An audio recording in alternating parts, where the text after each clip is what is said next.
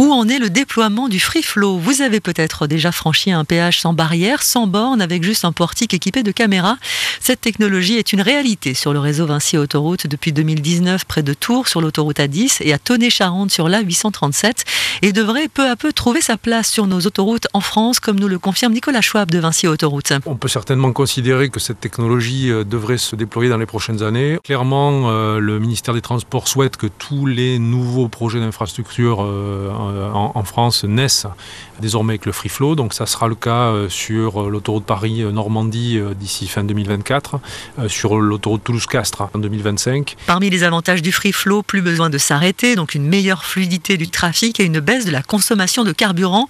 Et les automobilistes gagnent en liberté à condition de bien comprendre comment ça marche. La technologie est assez maîtrisée, je dirais. Le vrai challenge, c'est la bonne compréhension par les automobilistes. C'est une révolution dans les habitudes. On est en total dématérialisation et, de fait, c'est un autre parcours complet, que ce soit sur l'entrée au péage ou l'acte de paiement qui change radicalement. Pour vous y aider, une liste de bonnes pratiques est à retrouver sur le site de Vinci Autoroute.